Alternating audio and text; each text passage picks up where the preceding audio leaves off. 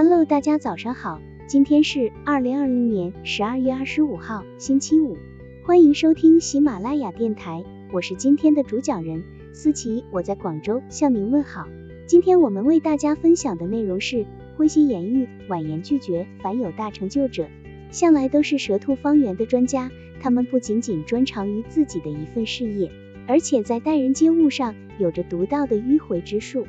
他们能够在让人发笑的过程中，不知不觉加入自己的观点。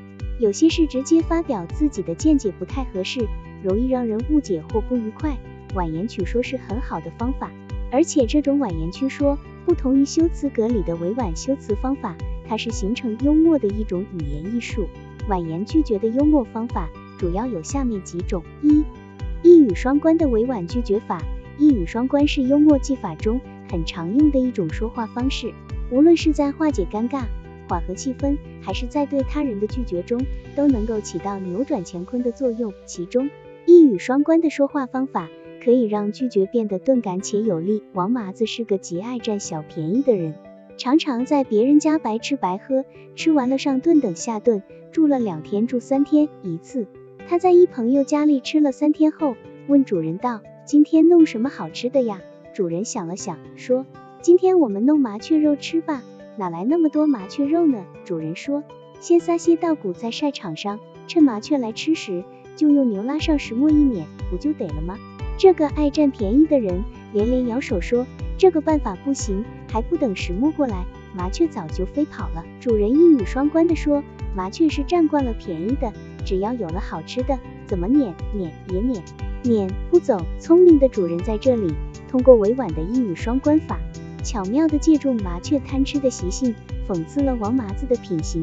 虽表面上在说麻雀，实质上是在委婉地向王麻子下逐客令。二、婉言曲说的幽默法。现在我们谈论的婉言曲说的幽默法，可以说是婉曲的变革。它是说话人故意把所要表达的本意绕个圈子曲折地说出来，利用婉言来获得幽默效果。克诺先生来到一个陌生的城市，走进一家小旅馆，他想在那儿过夜。一个单间带供应早餐要多少钱？他问旅馆老板。多种不同房间有多种不同的价格。二楼房间十五马克一天，三楼房间十二马克一天，四楼十马克，五楼只要七马克。克诺先生考虑了几分钟，然后提起箱子就走。您觉得价格太高了吗？老板问。慢点说是，笑点说不。一般人都不太好意思拒绝别人，但在很多情况下，我们为了避免多余的困扰，对一些不合理或不合自己心意的事有必要拒绝。但怎样既不伤害对方自尊心，又能达到拒绝的目的呢？慢点说是，笑点说不，将会是屡试不爽的好方法。不，克诺回答，是您的房子还不够高。从克诺先生的表达中，明显看得出克诺对房间的价格并不满意。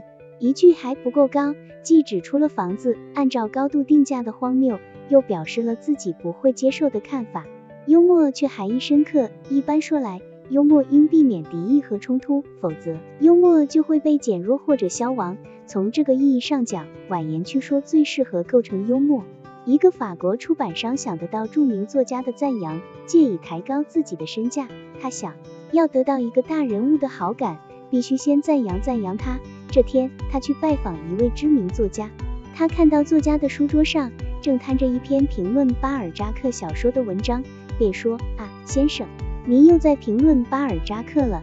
的确，多少年来，真正懂得巴尔扎克作品的人太少了，算来算去，也只有两个。”作家一听就明白了出版商的意图，便让他继续说下去。这两个人，其中一个是您了，可是还有一个呢？您说他应当是谁？作家说。那当然是巴尔扎克自己了。出版商顿时像泄了气的气球，悻悻地走了。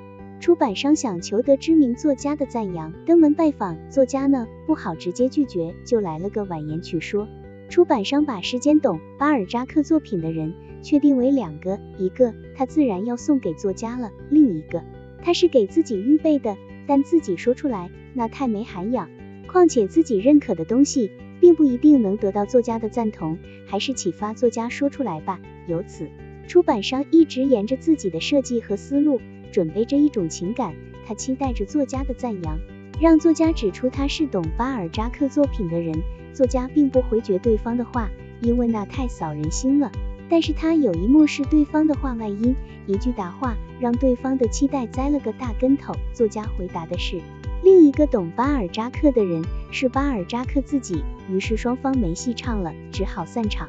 幽默是一种高超的语言艺术，这种艺术是在婉言曲说中产生的。说话直接的人不可能创造出幽默来，按部就班，一是一，二是二，实说实，虚说虚。没有任何的发挥，就不可能碰撞出幽默的火花。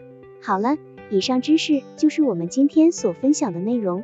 如果你也觉得文章对你有所帮助，那么请订阅本专辑，让我们偷偷的学习，一起进步吧。